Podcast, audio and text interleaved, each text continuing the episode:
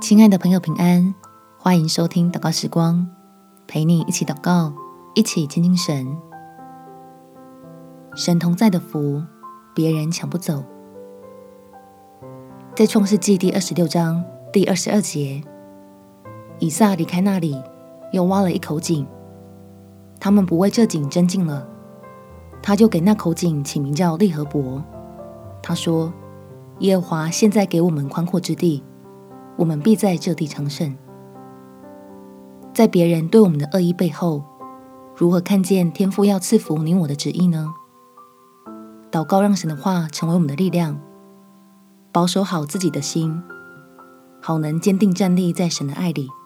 我们且祷告。天父，谢谢你与我同在，让我成为有福的人。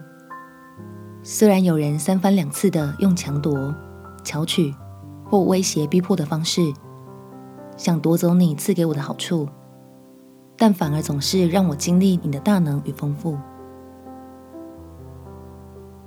谢谢你用圣经的话语，给了我坚持下去的力量，使我看见前面信心的榜样，就知道我倚靠的神必为使我昌盛，要领我到宽阔之地。